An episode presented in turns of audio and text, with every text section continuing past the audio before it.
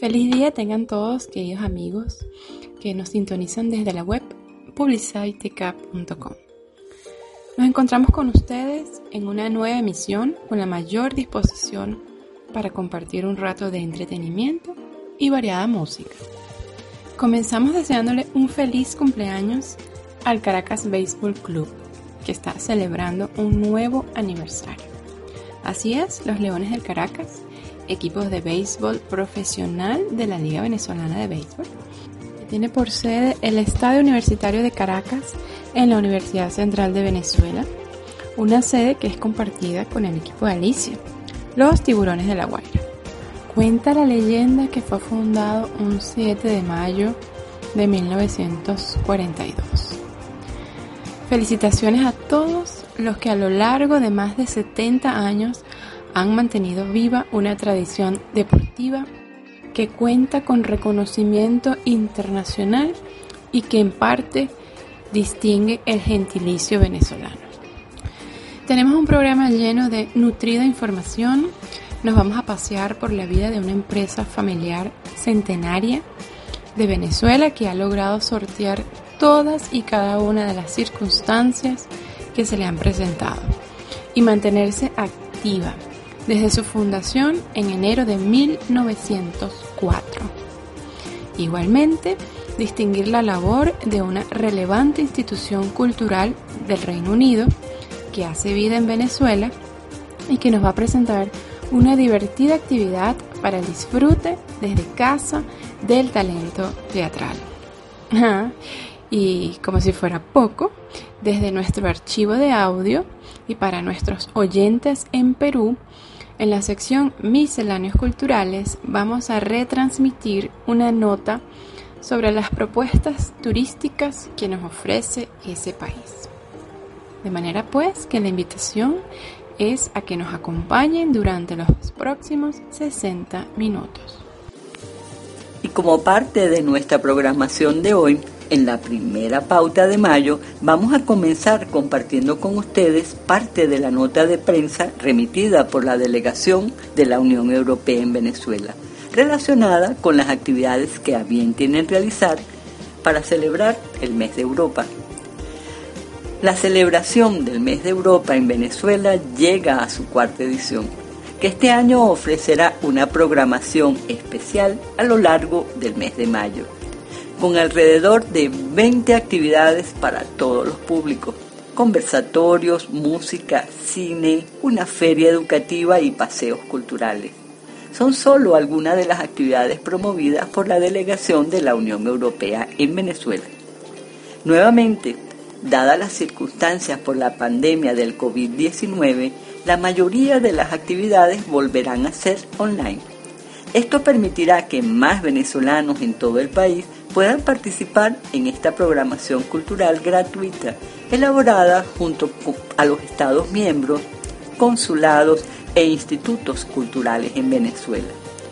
Con relación a esta agenda y conforme informa la nota de prensa, podemos destacar el Día de Europa, cuya actividad central será el domingo 9 de mayo, día y oportunidad en la que se celebrará un concierto virtual donde jóvenes músicos y cantantes venezolanos pondrán por primera vez su voz y su música a diferentes temas europeos, con el fin de estrechar vínculos entre los pueblos, reflejando así el lema de la Unión Europea, unidos en la diversidad. También los días 12 y 13 de mayo tendrá lugar la cuarta edición de la Feria Educativa Europea, donde además de presentar el programa de becas Erasmus Plus, se conocerán las ofertas de estudio en diferentes países de Europa. A todo evento, todos los detalles de las actividades se irán anunciando en las redes sociales de la delegación, Twitter, Instagram y Facebook con el usuario arroba UE en Venezuela.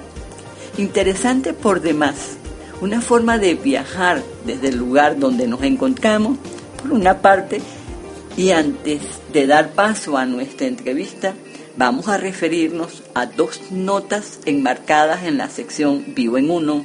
En primer lugar, José Antonio Abreu Anselmi, quien nace en Valera, Estado Trujillo, un 7 de mayo de 1939. Fundó la Orquesta Nacional Juvenil de Venezuela y el Sistema de Orquestas Sinfónicas Juveniles Infantiles y Preinfantiles de Venezuela. Tenía los títulos de profesor ejecutante, maestro, compositor y director orquestal obtenidos en la Escuela Superior de Música José Ángel Lamas de Caracas.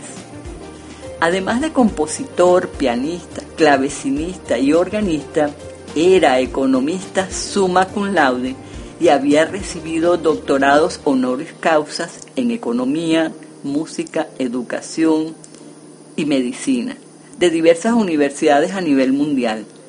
Estaba considerado como uno de los íconos culturales y musicales de Venezuela.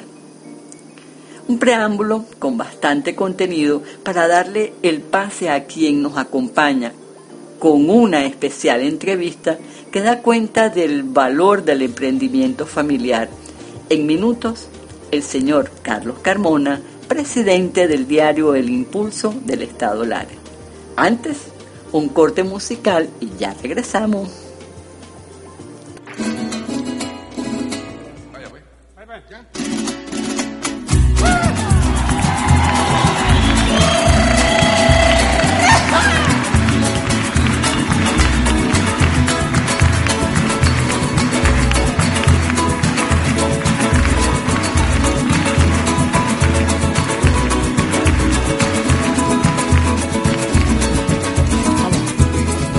a Mundo Barquisimeto, ningún barquisimetano, a Mundo Barquisimeto, ningún barquisimetano, a un es tuyo, porque yo soy cuyano.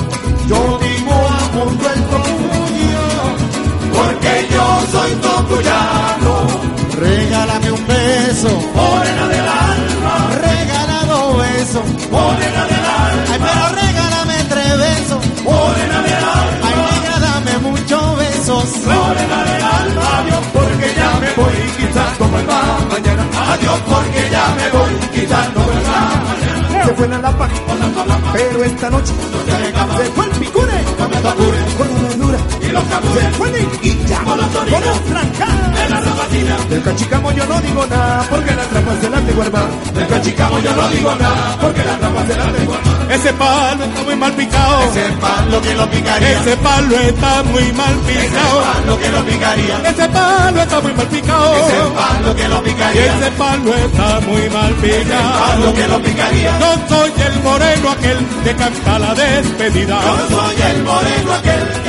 canta la despedida. Para. A ver, eso cuatro, a ver. Pongo, pongo, pongo silencio aquí. Cheo.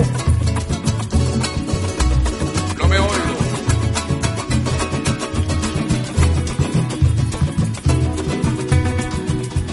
Voy con melodía.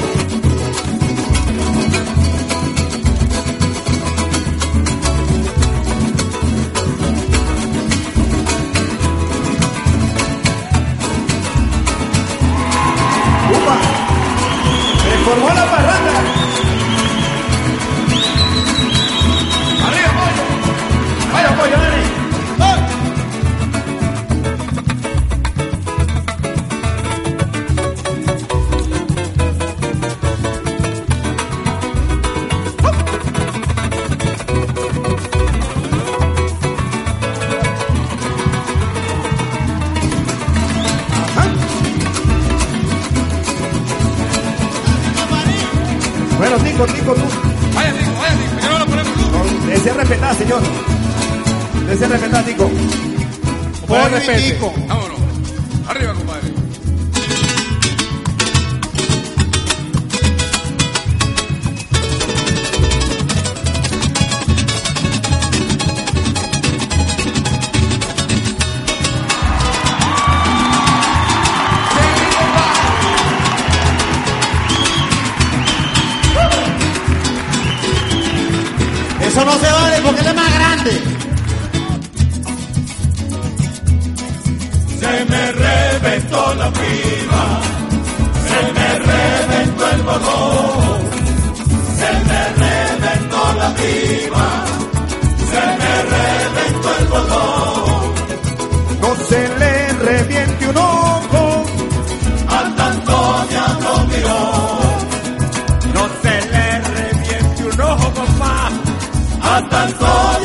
Miró, Regálame un beso, morena del alma, regálame un beso, morena del alma, pero por favor regálame dos besos. morena del alma, Regálame tres, regálame cuatro morena besos. del alma, adiós porque ya me voy, quizás no vuelva mañana, adiós porque ya me voy, quizás no vuelva mañana, Se fue la lapa, pero esta noche no se me se escapa, fue el cure. Comiendo el con la verdura. Y los capures, Después de aquí, por las orillas, con un en la rabadilla, De que chicamo yo no digo nada, porque la trampa se la tengo hermano. de cachicamo yo no digo nada, porque la trampa se la tengo armada, Ese palo está muy mal picado. el palo que lo Y picaría, ese palo está muy mal picado. palo que lo picaría, Y ese palo está muy mal picado. ese palo que lo picaría, Ese palo está muy mal ese picado. palo que lo picaría. Yo soy el moreno aquel que canta la despedida. Yo soy el moreno aquel que canta la despedida.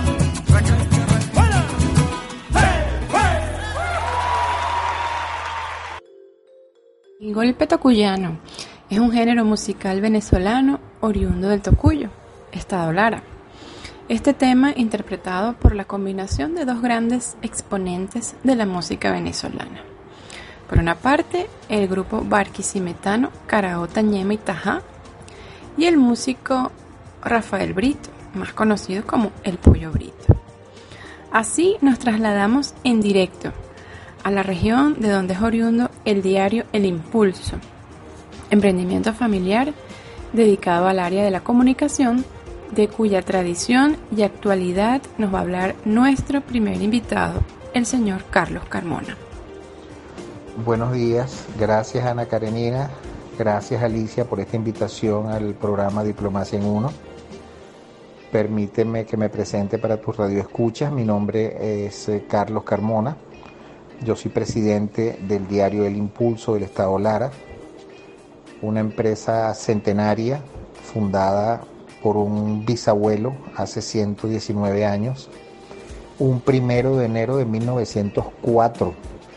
Imagínense ustedes qué, qué- qué- qué clase de esfuerzo eh, fundar un primero de enero, arrancar a trabajar un primero de enero y encima imprimir en condiciones bastante adversas para la época, porque no había las facilidades comunicacionales de hoy en día y porque la distribución, incluso la cobranza, etcétera, se hacía en burro. Estamos hablando de una carora de hace 119 años, hay que verle la cara, ¿no? Bueno, ese era un emprendimiento familiar que de alguna forma cosechó muchísimos frutos, mantuvo a varias generaciones, la sigue manteniendo. De alguna manera hoy en día, pues el cambio, eh, el hecho de que nos eliminaran el papel eh, por una condición política, eh, no nos ha amilanado en, para nada y sencillamente hoy en día estamos refortalecidos en las redes sociales, etcétera. Pero, pero volvamos al inicio, ¿no? Eh, Carora hace más de 100 años, pues era una ciudad importante, quizá una de las más importantes, porque el, el emporio, la riqueza estaba hacia el interior del país, todo era agro eh, o de alguna manera eh, ganado, pues que eh, fue el fuerte, el fuerte de, Carora. Hoy en día es reconocida por su raza Carora. Pero en todo caso, la, la labor que se llevó a cabo eh, hace 119 años era encomiable y de alguna forma requería de, de- de- de un esfuerzo titánico para sobrellevar una, una empresa de este tipo, ¿no?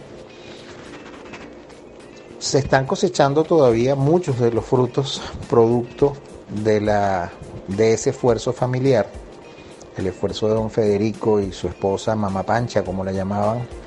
Eh, yo lo justifico hoy en día de alguna forma como como algo que es un legado familiar y de alguna manera me tocó a mí llevar el, el morral en estos últimos tiempos.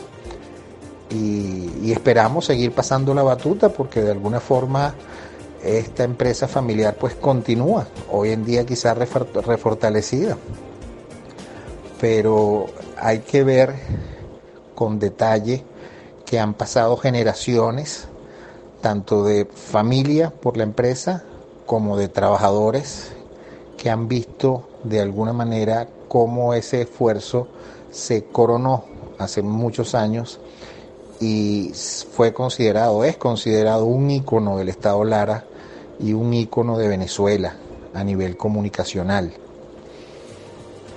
Esfuerzo familiar que aún rinde sus frutos. El diario El Impulso es un ejemplo vivo de cómo es posible transmitir de generación en generación valores y sentir empresarial. En este caso particular, dedicado al importante medio de la comunicación.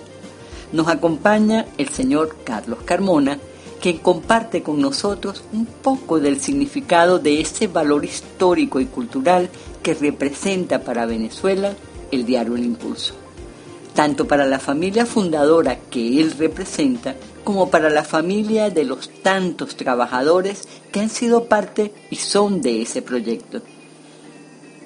En ese centenario, ¿cuántas anécdotas habrá?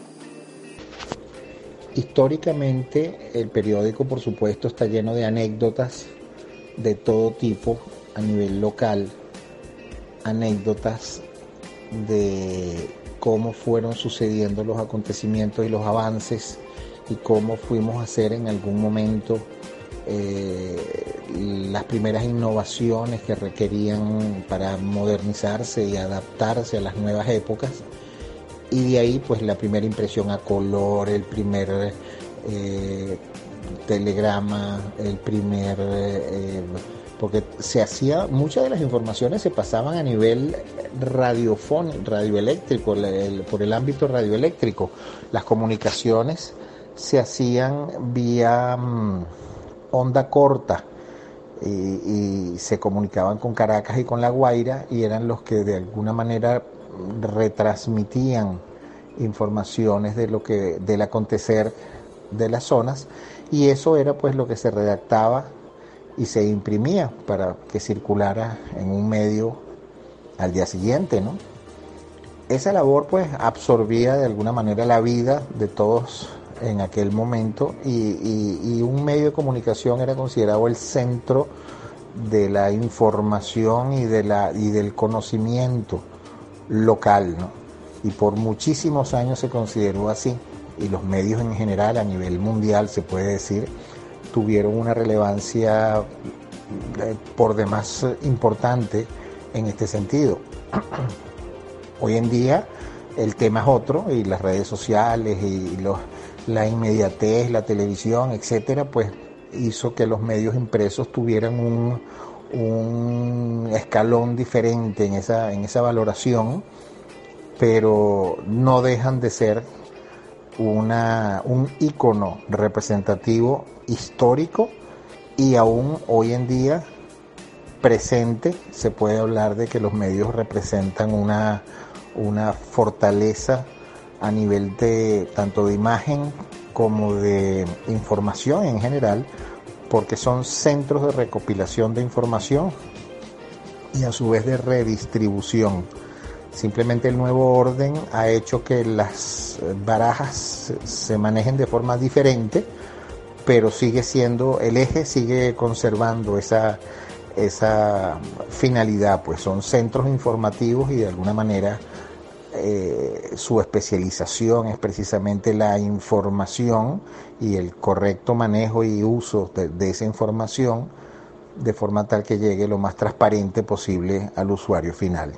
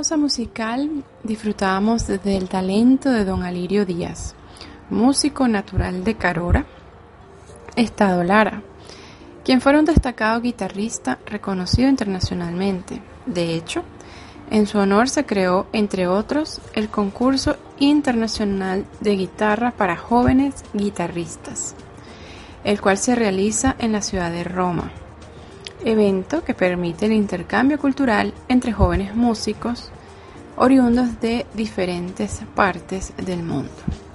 Sin duda, un digno representante del gentilicio larense. A propósito de esto, vamos entonces a la parte final de nuestra entrevista con el señor Carlos Carmona y un poco conocer esa forma de relacionarse con el lector con el usuario consumidor de la información. Hecho tan importante para los medios de comunicación y en general para todo aquel que presta servicios al público. En relación a tu pregunta de cómo se interactúa y cómo son estos mecanismos, hoy en día efectivamente las redes sociales interactúan de una forma súper activa con eh, los medios de comunicación. Eh, incluso eh, si vamos a la noticia como tal, hay eh, opinadores que interactúan con el redactor o con el medio en general y aportan de alguna forma algún conocimiento adicional o una crítica constructiva o destructiva, o puede ocurrir porque no están de acuerdo con alguna noticia, y eso hace que el medio en algún momento pues se mantenga de una forma viva manteniendo sus redes sociales. Esto ocurre de diferentes maneras. Nosotros en algún momento implementamos una figura de un ciudadano digital que se llamaba Cheo. Cheo pasó a ser un redactor digital que obviamente había personas, había un equipo detrás de Cheo, en las cuales se le asignó un número celular y la gente llamaba a Cheo y le contaba sus vicisitudes o sus problemas en su barrio o el hueco de la calle, en fin, interactuaba con Cheo por escrito por supuesto, para hacerles saber sus problemas. Esto en su momento pues reflejó una novedad muy importante porque eh, no hay duda que el, ciudadano normal no tiene acceso al medio de comunicación para hacerle saber una inquietud. Si tiene la suerte de conocer a algún redactor o algún eh, administrador de, en fin, del medio, puede usarlo de puente para que para alguna denuncia, pero no es lo usual. Entonces, esta figura pues, fue un verdadero éxito en lo que se refiere a la interactividad con la sociedad y estuvo vigente durante muchos años. A raíz de la pandemia tuvimos que eh, eliminar la figura de Cheo o por lo menos posponer la figura de Cheo hasta nuevos momentos porque la rentabilidad de la empresa pues pasó a ser eh, literalmente nula por decir lo mínimo, es sencillamente balanceada. Los exiguos o muy poquitos ingresos que entran en el medio por algo de publicidad, a duras penas pues me permiten pagar nómina, ¿no? Lo cual pues nos pone en una situación muy, muy de alarma porque están limitados pues los trabajos especiales, están limitados los trabajos de investigación y sencillamente mantenemos un día a día que eh, es lo que la gente en principio, lo básico que necesita para mantenerse informada. Obviamente ya vendrán tiempos mejores y ya volveremos a tomar, retomar nuestras rutinas de trabajo que nos permitan eh, ser líderes en lo que respecta al uso de nuevas tecnologías y al tratamiento de la parte de lo que requiere el lector como tal. Por de pronto, eh, la figura de la interacción es la que nos ha permitido mantenernos al día porque cuando hoy en día se puede decir que los, los mismos ciudadanos pasan a ser redactores de oficio o periodistas porque llaman al medio cuando ven alguna novedad, denuncian inmediatamente, es increíble, pero antes de llamar a la policía llaman al medio para denunciar un evento que está ocurriendo, un, accidente, un acontecimiento. Eso deja mucho que, mucho que desear en el sentido de no es lo lógico, pero es la realidad. Pero se traduce de una forma en la confianza que tú le puedas tener a tu medio local o a tu, sí, a tu redactor, en la que en, tu, en el momento pues tú tratas de, de involucrarlo en el día a día de tus de tus necesidades y de, y, de tus penurias que puedas tener en tu, en tu sociedad. ¿no? Luego, la forma de involucrarse es cada día más activa. Medio que no se involucre de esta manera está condenado al fracaso. Encantada, Carlos. Me permito la familiaridad de tutearte por la cercanía que hemos tenido. Gracias por comunicarnos toda esa valiosa información relacionada con ese emblema que es para Venezuela hoy por hoy el diario El Impulso. Esperamos que Cheo vuelva al ruedo. Nos mantenemos en contacto siempre y seguimos la pauta de elimpulso.com.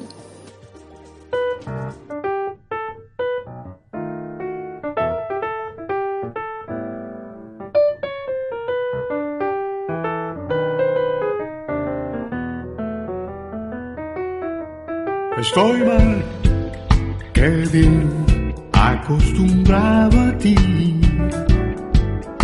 Tan solo hay un lugar donde dormir. Estoy mal, que bien intentando seguir la vida entre los dos parece proseguir. Enfermedad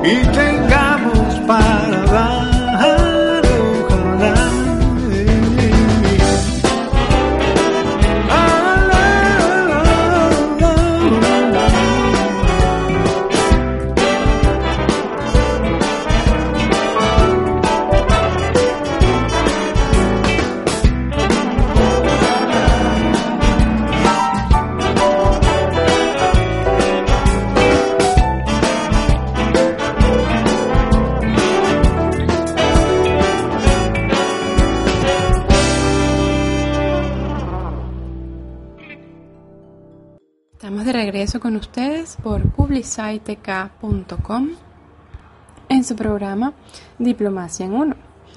Disfrutábamos hace minutos de una entrevista exclusiva con un ejemplo de emprendimiento familiar que ha trascendido el tiempo y el espacio. Y como es nuestra costumbre, el empeño que ponemos en hacer eco de diferentes formas de creatividad el tema musical que acabamos de oír, en la voz de Guillermo Carrasco, muchos lo recordarán, es también otra muestra del extraordinario resultado del trabajo en equipo y de cómo las herramientas tecnológicas nos sirven para crear espacios de encuentro en las más difíciles circunstancias. En medio de la pandemia, el artista y también músico venezolano José Luis Pardo conocido como Cheo Pardo, quien fue galardonado recientemente con un Grammy Latino al mejor álbum de música alternativa, se propuso regrabar temas emblemáticos de la movida musical venezolana de los 80, en su mayoría. Y junto con otros artistas y autores, como es el caso de Guillermo Carrasco, y el apoyo, el soporte económico y también emotivo de la comunidad que lo sigue y apoya en la herramienta Patreon, ha logrado recuperar los derechos sobre sus temas, como por ejemplo Ojalá, que escuchábamos, regrabando el tema. Y de esta forma, teniendo nuevamente la totalidad de los derechos en materia de propiedad intelectual que le asisten. Sobre esto vamos a seguir compartiendo más información y además más de las muestras de ese talento que queda renovado a través de ese esfuerzo. Haciendo eco, como decimos, del emprendimiento y la creatividad propia de nuestra naturaleza humana. Genial ese proyecto. Son cosas positivas que han surgido en medio de probablemente la crisis más grande que tocará vivir este siglo XXI. ¿Qué te parece, Carolina, si en la sección Misceláneos Culturales transmitimos una parte de un material de archivo que tenemos en la ocasión de haber entrevistado al que fuera embajador de Perú en Venezuela, el señor Mario López Chavarri. nos va a comentar algunas ideas sobre lugares de atracción turística en su país. Claro que sí, con todo gusto. Eh, bueno, primero partamos que somos un país con más de, de 5.000 años, con una, con, una historia de 5.000 años, con una eh, diversidad biológica, eh, una mega diversidad que nos, nos ubica además con, con, estas riquezas. Tenemos una variedad, más de 33 climas, y tenemos una población, pues cerca de 30 millones de peruanos que abren los brazos a todos los extranjeros que nos visitan. De tal manera que eh, podríamos decir que Perú es Perú de cultural, es un Perú de aventura, es un Perú eh, de gastronomía, es un Perú de naturaleza, es un Perú variado. Pero claro, uno no, cuando va de turismo no tiene la posibilidad de desarrollar más que por unos pocos días una visita a un país que, que acoge de manera especial a todos los visitantes. Podríamos eh, sugerir, y esa es un particular, eh, una particular sugerencia, tal vez empezar con tres rutas importantes. Una ruta que es la ruta del sur y la ruta cultural propiamente, que es la que abarca, y ustedes lo han presentado, al Cusco y Machu Picchu, con toda su riqueza, centro del incanato, centro del imperio incaico, y que también eh, abarcaría Arequipa, ¿no? Como la segunda ciudad de, del Perú, con una riqueza especial en su arquitectura, en su paisaje. Y, también en ese sur se encuentra Puno y el lago Titicaca.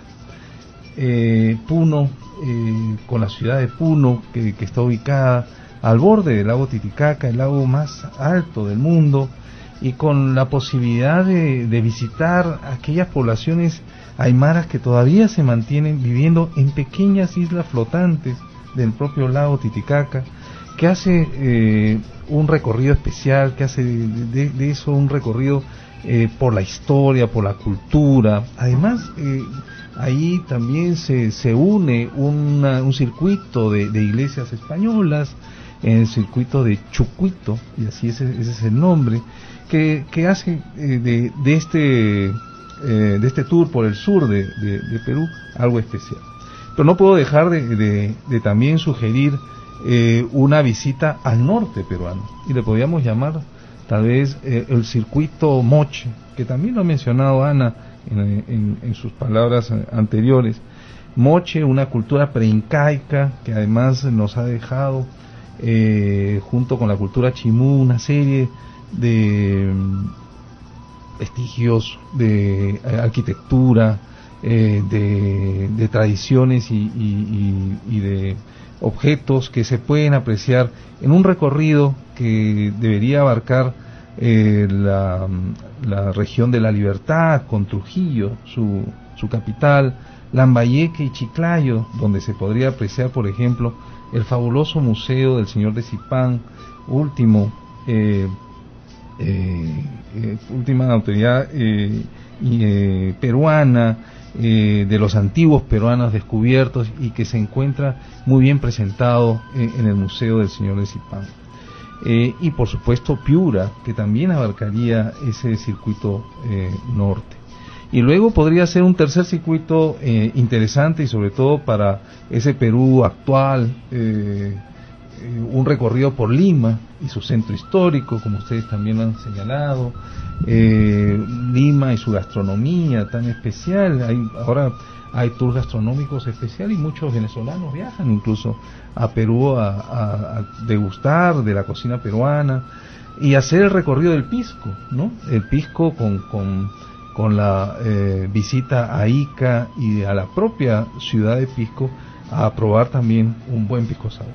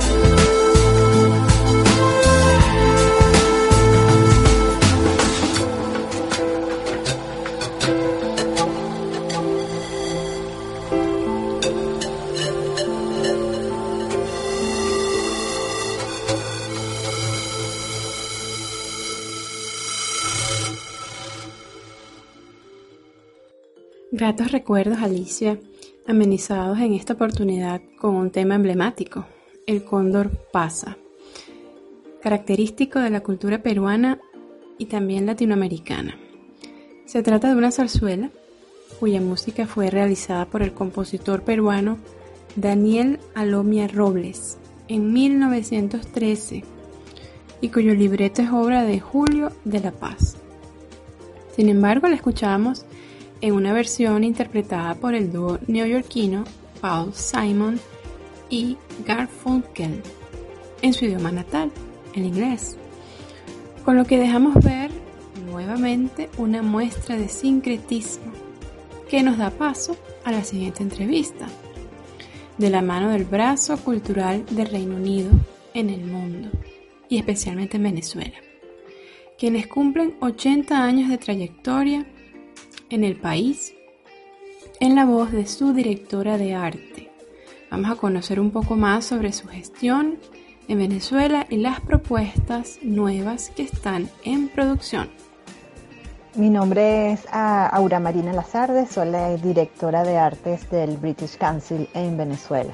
Sí, el British Council está celebrando en este año 2021 su 80 aniversario, eh, que, son, que es nada menos que 80 años de trayectoria en Venezuela promoviendo las relaciones culturales y la educación. es bueno, es un es una celebración muy importante para nosotros y además eh, es evidencia pues del largo trabajo que hemos realizado desde nuestra organización en diferentes áreas. Eh, la mayoría nos conoce pues por nuestra la enseñanza del idioma inglés, eh, que tenemos pues muchísimos años trabajando en facilitar el conocimiento del idioma, ofreciendo cursos de formación para todas aquellas personas pues interesadas en, formarse en el idioma, bien sea por interés de desarrollo profesional, para aprovechar oportunidades laborales o para aprovechar también oportunidades en otros países. Desde nuestro, nuestras oficinas eh, eh, ofrecemos el, examen IELTS, que es la prueba que capacita o que define eh, el rate, la puntuación que uno tiene, el conocimiento del idioma para hacer estudios fuera del país o para trabajar en, organizaciones fuera del país. También hemos tenido oficinas en Maracaibo, en algún momento tuvimos oficinas en Maracaibo, en algún momento tuvimos oficinas en Ciudad Bolívar. Este, y bueno, se ha hecho un gran trabajo eh, también a nivel nacional tanto con el proyecto de educación, llevando el inglés a las escuelas primarias y formando a docentes eh, de las escuelas primarias a nivel nacional, con un convenio con el Ministerio de Educación para la enseñanza del inglés en temprana edad. Y hemos desarrollado un programa de artes eh, muy grande, eh, donde hemos ofrecido capacitación, intercambio, y bueno, diversos proyectos en las áreas de música, de artes visuales, de teatro, de danza, eh, llevando exposiciones, eh, compañías, artistas a diversas partes del país y por supuesto aquí en Caracas, donde está nuestra sede principal, pues hemos hecho un sinnúmero de actividades a lo largo de estos 80 años. Eso nos da mucha satisfacción y bueno, esperamos poder seguir eh, muchos años más trabajando en función de eh, entablar, seguir entablando relaciones culturales con nuevas organizaciones, con ONG, con las principales eh, instituciones culturales del país, promoviendo además la diversidad, la inclusión, la igualdad, que son aspectos, aspectos prioritarios de nuestro trabajo en Venezuela y alrededor del mundo.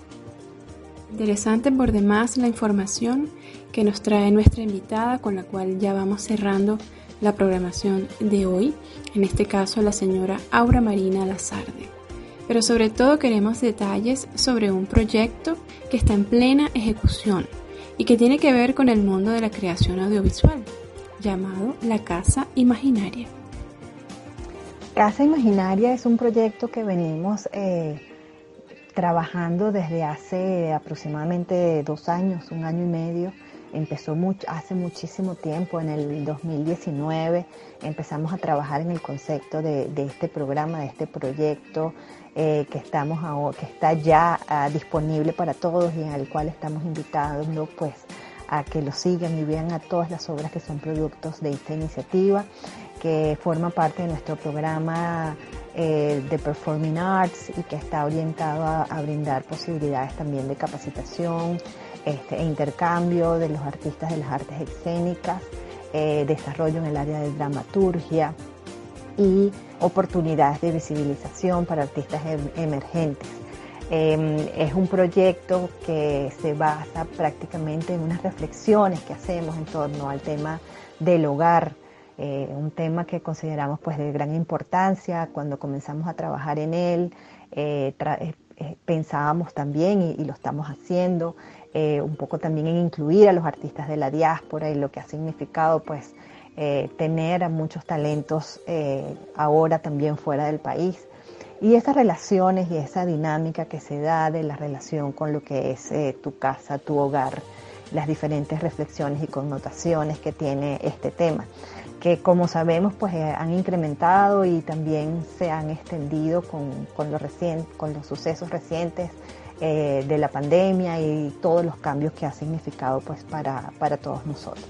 Entonces un programa que hemos desarrollado de la mano del equipo creativo de la caja de fósforos, un trabajo eh, que ha sido muy satisfactorio, que eh, hizo, hicimos una convocatoria abierta para realizar unos talleres, lo cual tuvimos más de 70 aplicaciones, se hizo una selección, esas personas pues eh, asistieron a varios talleres, tanto con artistas venezolanos como con artistas británicos, trabajando en tres áreas específicas este, que tenían que ver con em, eh, monólogos autobiográficos, lo que es el movimiento, el cuerpo en movimiento, eh, la parte ficcional del cuento de una historia, formación también en audiovisuales, considerando que el proyecto se iba a presentar pues de forma virtual y no presencial como solemos hacerlo con, en la caja de fósforo, en las salas de teatro.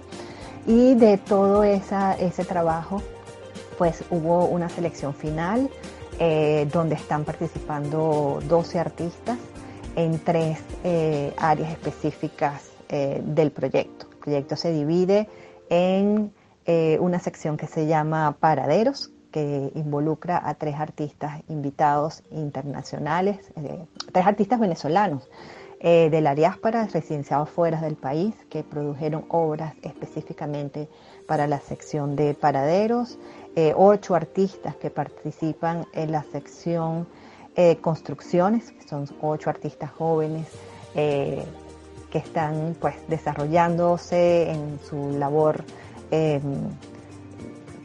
de escritura de guiones y producción de obras teatrales. Hicieron ocho historias sumamente interesantes y una sección que se llama Inmóvil, que eh, son eh, retratos hablados en el formato de, celulares donde cada quien pues, hace su apreciación sobre la casa, el hogar.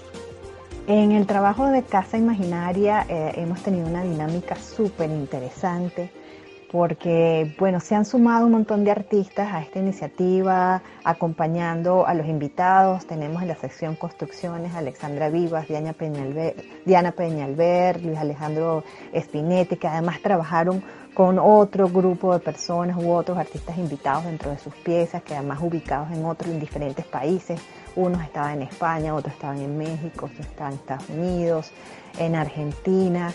Eh, un trabajo de verdad bastante rico que evidencia además las diferentes perspectivas que tenemos de este tema. Eh, también eh, lo, aquí en Venezuela, los artistas que, participaron, Sana Valero, Jan Vidal, Mariana, Julián Izquierdo, Carlos Feo, Mariana, Patricia, Jaser, eh, pues eh, todos hicieron un trabajo fabuloso y sumaron pues talentos para llevar estas historias adelante que están disponibles en la página web de la caja de fósforos eh, cajadefósforos.com. Allí pueden entrar a Casa Imaginaria, conseguirán el programa completo. Eh, llevamos cuatro obras estrenadas, son 12. cada dos días tenemos un estreno a las 5 de la tarde. Pueden chequear también el, YouTube de la caja de fósforos donde hacemos directamente los estrenos. Están las fechas, las horas y pueden seguir toda la programación, eh, tienen las reseñas de cada historia y estamos haciendo además eh, una vez a la semana un conversatorio eh, a través de Instagram Live con ah, los artistas invitados que forman parte de este programa, conociendo un poquito más a profundidad pues una aproximación a su trabajo, a cómo desarrollaron el tema, cuál fue la motivación, cómo fueron sus recursos y, sus reflexiones pues, sobre, sobre el tema de la casa y el hogar en estos tiempos tan, tan difíciles. Así que los invitamos a todos a seguirnos a través de las redes sociales de la Caja de Fósforos y el British Council, British Arts BE, BE British Council en Instagram y la Caja de Fósforos en Instagram, Facebook y Twitter, así como eh, ya les comenté, el YouTube de la Caja de Fósforos tiene todos los estrenos y el programa completo lo consiguen en la página web de la Caja de Fósforos. No se pierdan Casa Imaginaria porque lo van a disfrutar un montón. Gracias por estar con nosotros, por la invitación a disfrutar de esas propuestas. Por ejemplo, para este sábado 8 de mayo está mi casa chiquita de Mariana Calderón en una función de teatro ella intenta regresar a los más íntimos rincones de su vida pasada, volver a casa, saber que no se ha perdido.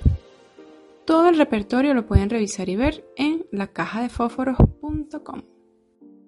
Ya estamos por concluir la programación de hoy, no sin antes agradecerles por su sintonía, por sus comentarios y reiterarles que estamos a su disposición a través de los canales digitales en Twitter, Facebook e Instagram como Diplomacia en Uno, así como en la cuenta de correo diplomaciaenuno.gmail.com.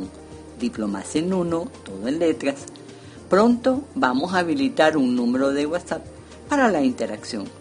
Hasta una próxima edición, sigan con la variada programación de publicitec.com.